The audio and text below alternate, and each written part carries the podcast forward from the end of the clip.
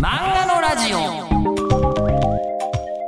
漫画ってもう読んで面白ければそれでもちろんいいんですけどやっぱりねそれを超えて聞かないと分かんないっていうことがあるなって前回感じたんですよ。豊田稔さん、ええ。やっぱり僕はラブロマで出会ってますからやっぱラブコメが書きたかった人なのかなと思ったら全然違ったっていう。でもそれがかえってなんか一味違う新しいラブコメをかけることにつながってたのかなっていうふうに思うんですが、えー一方で、えーじゃあ絵柄はっていう話なんですよ。うーん漫画ねもう意識的に読むようになって多分30年以上経ってると思うんですけど豊田稔さんに似た絵柄の人って出会ってないんですよね未だに。えということで今日はですねそういうお話も聞きたいと思っております豊田稔さん第2回スタートです。あのそこで、うんまあ、僕は多分豊田先生の作品を初めて目にするうん。んだと思うんですけどその時に、うんえっと、ラブロマってストーリーももちろんこういうのってなんかラブコメのテンプレのようで違うぞってすごい思ったのも覚えてるんですけど、うん。もう一つがこの絵柄の魅力は何だろうって思ったのは ものすごくよく覚えていて、うん。であの今に至って豊田先生が登場してから多分20年ぐらいということですよね。は20年ぐらい経たれるんですけど今に至っても似てる絵の方がいないんですよ。い。あえであの絵柄っていうのはあ。その、はい今 SF とかうん。その電気物とおっしゃってましたけど、うん。SF とか電気物とかを描いている時も、うん。もうああいう絵柄で描いてらっしゃっじゃないですかね。だからね、僕ね、その絵の練習するときにた。、はい。よく、ね、その漫画教本とかだと模写から始めましょうって書いてあるんだけど、僕なんか、中学生の時に絵を勉強しようと思った時に、絶対に人の絵を見ちゃいけないんだと思っちゃったんですよ。なんかそういうのはパクリだからって思って。だってもう勝手に思ったんですそうそうそう自分ルールで。だだから、自分の絵を作るためには自分で何も見ないで描かなくちゃいけないんだって思ってて、割と何も参考にしないでずっと絵描いてたんですよね。へそれそのせいだと思いますね。え。じゃあ、あの、何か、いや、ものすごい漫画好きというか漫画愛が伝わってくるんで、えこの漫画界全体を見渡してえ、えいや、自分の絵柄というものがないと、生き残っていけないんだみたいな、いろいろ計算の上であの絵柄になってらっしゃるのかなと思ったんえです。計算っていうんじゃないですよね。なんかその、そ創作ってやっぱりオリジナルじゃないとダメなんじゃないのかなみたいな思い込みがあったっていうか、はうんなんか、そそういうことするとでもね、ちょっと悪が強くなっちゃうからね。最近逆に模写とかしてますけどね。してるんです そうかそうそうそう。いろんな人の絵見て、はいあもっと柔らかい絵になるようにしようっつって。例えば、からかい上手の高木さん見て、あ、山本こんな絵柔らかくていいなとか、そういうの。想像も、えっと、山本先生より多分先ですよね。豊田先生のキャリア先ですよね。もう、まあそうですよね。だけど、もうこれはいい。いや、でもそれは関係ないじゃないですか。漫画ってやっぱり、はい。偉い偉くないは、その何年やってるかとか関係ないですよ。そのいかに人に愛されてるかだと思いますよ。偉く、偉くないを語るんだとしたら。手塚イズム。手塚先生がギリギリまで、うんあのね、新人で魅力的な作品が出ると全部悔しいって言ってたっていう。シーツがまあ尊敬しますよ、本当に。すごいなと思って。はあ、えーで、ただ、じゃあ、それこそ、はいあの、こう、漫画家さんになる方って、うんあの、先生のアシスタントについていらっしゃった方とかうんが多いじゃないですか。うんやっぱりそういうことも、じゃあ全然ない。ないんですよね。アシスタント経験もないんですよね。うんえ、今は、あの、アシスタントさんはいらっしゃっ今一人で書いてますけど、はいえラブラマの時はいましたよ。ラブラマから、あの、いや、コンゴイさんまでいました。コンゴイさん途中までいましたね。あ、途中まで、うんえ、ちょっと待ってください。金剛寺さんって、うんあの、もうちょっといきなり話ちょっと伸び飛んじゃいますけど、近いところに。み絵の密度すごいなと思ってるんですよ。でもね、あの、あそうだ、アシスタントいないって言ったけど、妻があめちゃめちゃ絵うまいから、妻には書いてもらってます。あれ、奥様漫画家さん？もともとアフタヌーンではい、同時期に連載してたんですよ。を、そうそうそうそう。で、それで、あの、まあ、今でも漫画のことはお分かりだから、お手伝いはいただいている。そうです、そうです。漫画家さん同士でご結婚された例っていうのは、時々聞きますけども、うんそれ、あの、もうちょうど順番もその辺な感じがするんで、うん。お伺いしますが、ラブロマ書いてる時はい。に、なんか、あの、めちゃくちゃ人柄が伝わってくる、うん。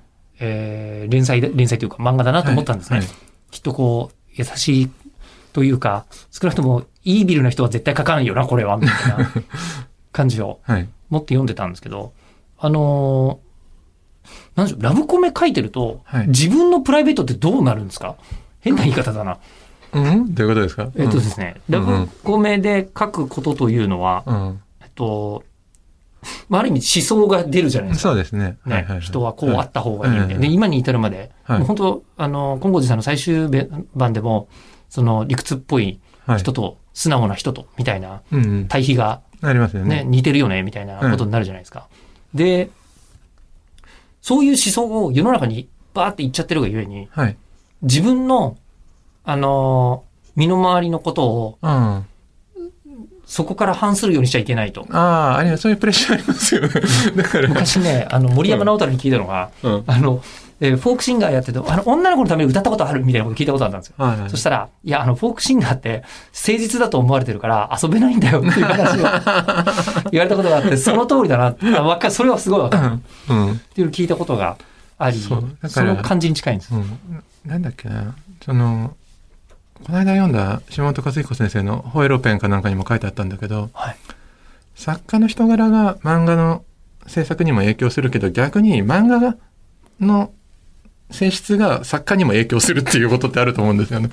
だからこういうこと書いちゃったから、もう実生活でも下手なことできないなみたいなそういうプレッシャーとかはあって、はい。昔よりも真面目な人間になった気がしますよね。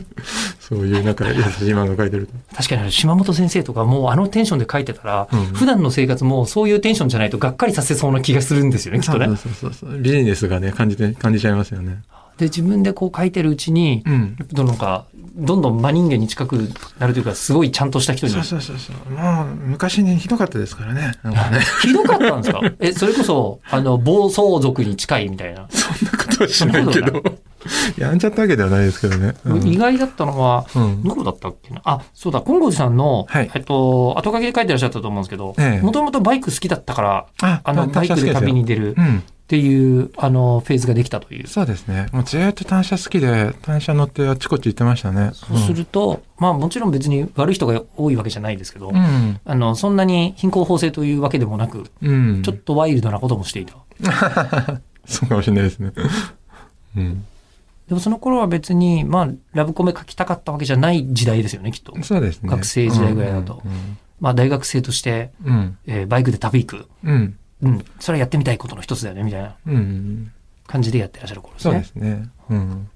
で、えーただラブコメ書き始めて、うんだんだんこう浄化されてうん、いき、うん。で、その時代に奥様とお会いになっている。そうですね。合ってるのは合ってるんですね。うん。え、それってやっぱりお互いに先に作品から入るんですか、あ、そうじゃないですか。うん、やっぱり、あ、あの、あの漫画の、みたいな感じですよね。ああああうんそうそうそそしてやっぱり作品のイメージがあって本人にう。うんってこ。とになるんですよね。うん、そうです。最初はそうでしょうね。うん。立ち入ったことをお伺いするようですが、はい。あの、漫画家さんってそう、なんか、あのー外に出まくる方もいますが、はいはい、はい。というよりやっぱりどうしても机の前にいらっしゃる時間が多いですよね。長いですよね。うん。となると、なかなかそう、人と出会ってお付き合いしてみたいなのってのは、うんうん。大変っちゃ大変なんじゃないかなそうですね。出会いなん全然ないですよね。あ、やっぱりそうなんですか。うん。で、そうすると、なんかやっぱり、そう、そう仮面凸先生とは、仮面凸先生は、なんか、あのーツイッターで、はい。トヨタ先生が上げてるのを見て、ああ、えーそこで。アクセスしてっていうのを実は前回も聞いたんですけど、お会いして、そこからつながりが広がったみたいなのがありましたけど、うん、仮面トスさんもね、なんかフットワーク軽いからね。仮面凸さんはジャーナリストですからね、ある意味。えーそうそうそうそうそう。最終的に記事を書くんじゃなくて漫画を書くジャーナリストの、うん。うん、人みたいなところありますから。うんすぐね、パッて動くんだよね。なんか面白そうって思ったらね、あの人ね。うんえその、なんか、トヨタ先生は、もはいう奥様と会った時に、はいもうお互い漫画家でっていうことで、うん。それで付き合い始めちゃうみたいな感じになるんですか？全然しばらくなんかその、友達同士の、その漫画家のグループみたいのがあって、そこで仲良くしてたって感じですよね。友達、ずっと友達で。結構長かったんじゃないかな、会ってから。うん。し7、8年友達だったんじゃないの？うん、そんぐらいですよね。きっかけがあって、うんうん。付き合い出すみたいなことにうん。なるわけですよね。そうですね。うん。なかなかやっぱりこう、なんか、なんて言うんだろう、ラブコメ作家の方が、うん。えーどういう人と結婚するみたいなのって、結構重要な要素な気はするんですよ。どうなんでしょうね。はい恥ずかしいですね、それね。いや、恥ずかしいで言うと、うん。僕、あの、まあ、いろんな、あの、漫画の恥ずかしさあると思うんですけど、えラブコメって、もしかしたら、い、わゆる18禁の漫画よりもえ。う、ん。世の中に問うのってうんうん、恥ずかしいんじゃないのかああ、それなと思う。はもちろんですよ。もちろんだけど、でも、そういうとこ書かないとやっぱ漫画面白くないですよね。なんで昔、里中町子先生が、うんあの、漫画を描くとは、銀座通りでストリップするようなものだと おっしゃってましたけど、僕、僕のイメージはね、こう、鎧で囲まれた自我をこうやって無理やりこう鎧をギーって開け、上げるとね、こう、ちっちゃい赤ちゃんが泣いてるんですよ。ミーミーっていうはいはいはい。それが僕の本心なんですよ。はいそれをこう原稿用紙にバーンって叩くっていう、叩いてこうやってスッてできたのが漫画ですよ。やっぱり、それ恥ずかしいです。そう、難しいですねやっぱりそれができてないと、うん面白くならない。なんですかね。いや、それはね、人それぞれだと思いますよ。だから、そういう、ちゃんと作為で、その、なんていうの、盛り上がる作法みたいなのを知って、メソッドで面白くできる人もいると思うし、僕はあんまりそういうのが器用じゃないから、そういう字を出して、それを楽しんでもらう芸風しかできないっていう感じですよね。じゃあ、一番初めになかなか通らない、うんその、ネームを書いてる頃は、それができてなかっそうそうそうそう。そうなんですか？自分を出せてなくて、た。はい。うんだからそういうメソッドで物語を作ってた。要するに、要するに起承転結ってこういうことかなみたいな感じで、なんだろうな、頭で考えたものをなんか構成してやってたんだけど、でも頭のいい人それで多分通るんですよ。できるんですよ。でも僕はそういうのができなかったから、もっと何かそこに、プラスアルファの何かを入れなくちゃいけなかったんじゃないのかな。うんで、ラブロマンみたいのが書いてるときに、やっぱり超楽しい。そうですね。あ、なんか自分、うん、そうだね。自分でいいんだ、みたいな。はあ そうそうそう。いう頭で考えなくて、自分のまんまでいいんだっていうなんか喜びがありましたね。あ、むしろ、そうか、恥ずかしいは恥ずかしいけれども、うんこれを喜んでくれる人がこんないるんだ。そうそうそうそう。あ、こんな何友達に話すようなバカ話でよかったのみたいな。もっと俺、ちゃんとした身のある話とか人生の、の教訓とかそういうのを書こうかと思ってたけど、そうじゃなくて、なんだろう。あの犬の顔面白いねとかで笑ってるような、そう、そういう、なんつうの？どうでもいい会話でいいんだ、みたいな。あーラジオパーソナリティっぽい。そうですか？えうん。いや、ラジオパーソナリティもあの、くだらない、うん。あの、ことの方が、うんうん。世の中のためになろうと思って喋ると良くないですね。ああ、そうそうそう。そういうのあるんですまるっき。り聞けたもんじゃないですね。うん。そうなんですよね。だから、変にね、格好つけないでね。そうそうそうだからこれ、あの、これ書いて死ねのその後半に出てきるロストワールドは、うんもうまさにその辺の話が、そう。うん。こう、あの、実感としてそうですね。めちゃくちゃ詰まっているから、うん。あの、ほぼまんま書いてるってことですか？まあ、まあってことでもないですけどね。でも最初に僕ラブラマ書いた時は、はいこんなひどい形相じゃなくて、楽しいっつってニッコニコしながら書いてましたけど、うわ、こんな、こんな楽しい、漫画って楽しいんだって思いながらニコニコしながら書いてましたよ、僕の場合は。あ、そこがちょっと脚色としていうか方向性が違ってるところ。うんでも、はいそ、そのまま連載して、同じことを何回もやれって言われるとだんだん辛くなってきて、ううんーうーってなって、そういう、殺すぞみたいな感じで、だんだんか書いてましたけどね。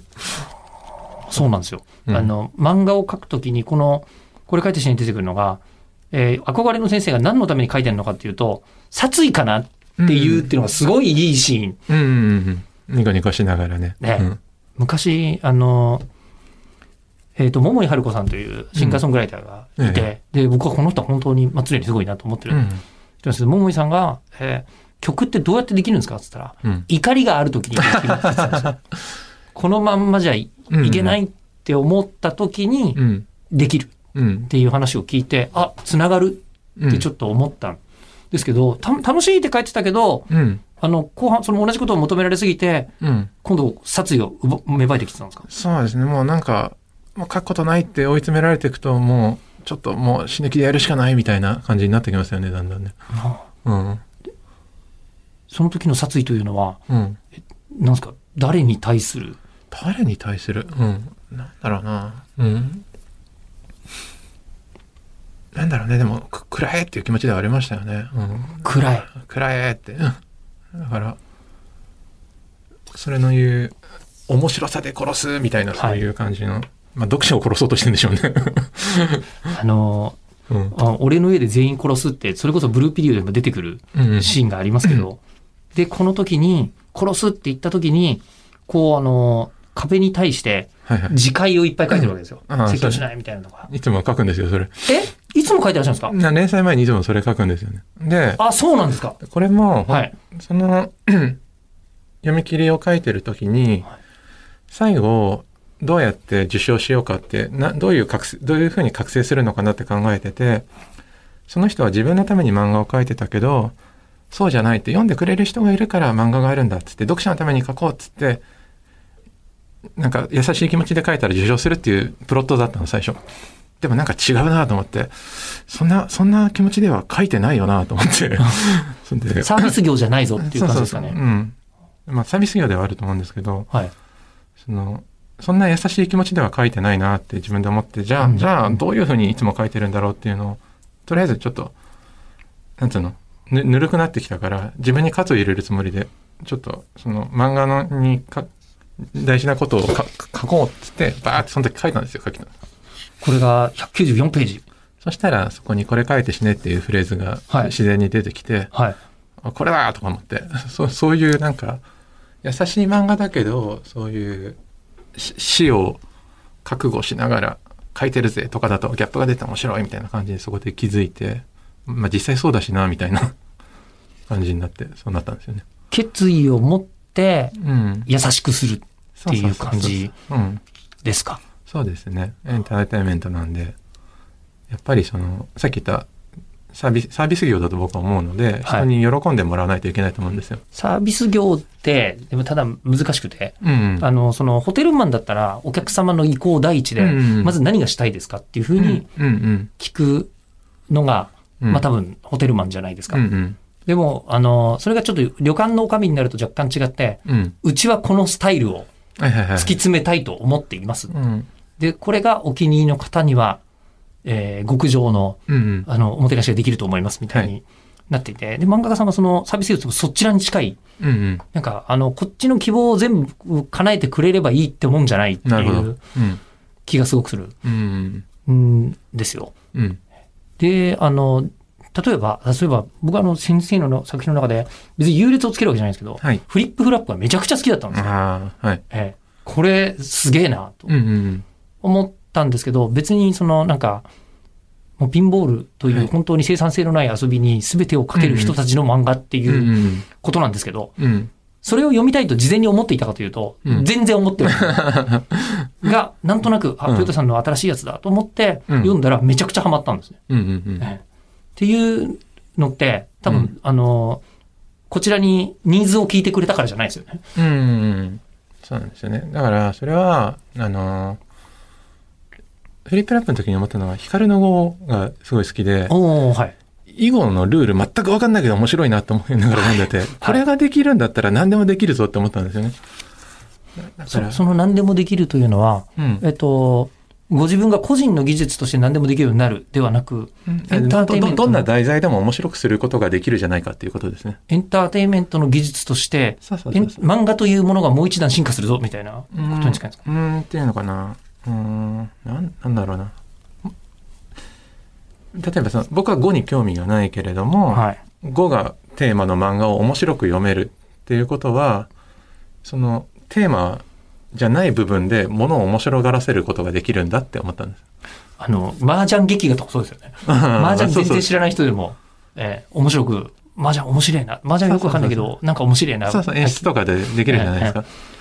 だから、要するに僕の好きなものを勝手に書いていいんだってその時は思ったんですよ、だから。その時一番好きだったのは僕ピンボールだったから、僕の一番好きなピンボールを、たとえみんなはピンボールのことを知らない人がほとんどだと思うけど、それでも面白くささせることが多分技術的に可能なんだってね、なんかね、信じて書いたんですよね。あの、その時はう、んやっぱりもう、その、机の前に張り紙みたいのはうんあったんですか、フリップラップの時やってたかなどんくらいからだろうね。うん。ともやくぐらいからかもしれないですね。フリップラップの時はやってないかもしれないですね。うん。いや、いや、書いてた。ラブラマの時点から書いてたわ、そういえば。あ、そうなんですかあら。ラブラマで連載前に書いてましたね、そういえばね。うん。だからフリップラップの時も書いてたはずですね。うち帰ったらネタ帳あるからわかると思うけど。知りたいですけど、例えば、あの、その、書いてるのを事前に何書いてたか覚えてる作品ってのはありますあんま覚えてないですね。その場その場で。うん。でもたまにね、書いて、最近は書いたら、書いたやつをツイッターにアップしたりとかしてますよ。あ、ちょっ今はとそうそう自分を追い詰めるつもりで、はい。なんか、ちょっとだから、きつめのことを自分に対して書くんですよ。これ書いてしねえみたいな。はで、それを人に見てもらうことによって、ちょっと自分を追い詰めるっていうか、さっきの、い、漫画にいいこと書いたら自分もいい人でいなければいけないみたいなのとに近い感じで、こんな偉そうなこと書いてんだからちゃんとやれよみたいなことを自分に戒めたいっていうか、そういうつもりで書いた、書いたり、書いたものを公開したりしてますね。あはあで、その、まあちょっと話が戻り気味になるんですけど、はい、どうぞ。その、フリップラップあたりまでって、うんこう、アフタヌーンで書いてらっしゃって、はいで、僕はアフタヌーンの作家さんらしいな、っていううんあの、感じですごい読んでたんうん。うん。ですね。うん。で、読んでて、で、もうこのあたりで、はい。漫画家さんとして、まあうん一本立ちしてるというか、うんこれはもう一生漫画家さんできるんじゃないのかなっていうふうにうん。思いそうなんですけど。なんかその直後ぐらいに、はい。この今まで本当にエッセイとかでわすわわずかはい。巻末数ページで見るところによると、ま、漫画家さん辞めようと思うぐらいにうん悩んでらっしゃるフェーズがその辺できますよね。うん。うん、そうですね。まあ、しょしょっちゅう悩んでますけどね。こ今後寺さんだって、これ最後にしようって思ってたし。ってね、おっしゃってますよね。で、それって、あの、あ、そうか。でも漫画家さんになりたいわけじゃないから、一生、一生漫画家でなければ負けってわけではないわけですよね。うん。まあ、イメージ書いてはいたいで、書いててはいたいですけどね。できるならね。うんあの、なんか目標が変わってきてるんですか？ん変わってきてるというか、うん。もう自分で納得できる漫画が一作できれば、うんうん。もういいって思ってうん。たわけですよね、初め。で、それが、あの、新人賞を応募してみようって言って、うんで、連載して、でラブロマとかって本当漫画好きの間では、あれ読んだみたいな話に、うん。やっぱなったじゃないですか。うんうんで、なって、で、その後もう漫画家さんとしてのポジションはあるなっていう感じになってらっしゃると思うんですけど、うん。そっからなぜ悩んじゃうんですか？なん、うん。なんだろう、でも、やっぱり、納得しないからじゃないですかね。うん。納得しない？うん。というのは？うんあ、でも、その、なんだろう。まあ、だから、どんないい漫画描いても、うん。完璧なんてないじゃないですか。っあの、ていう。うん。それこそアフタヌーンの乱外で、昔、遠藤博樹さんが書いてらっしゃって、うん。ああと思ったのが、あの、エヴァンゲリオンを見たときに、うん。あの、自分がやりたいことが全部やられたと思って、うん。もう、もう終わりだって思った。ええでもただその時に、あの、全然、あの、いや、そうでもないなって後から思い始めて、うん。うん。まだ自分には書きたいことがあると。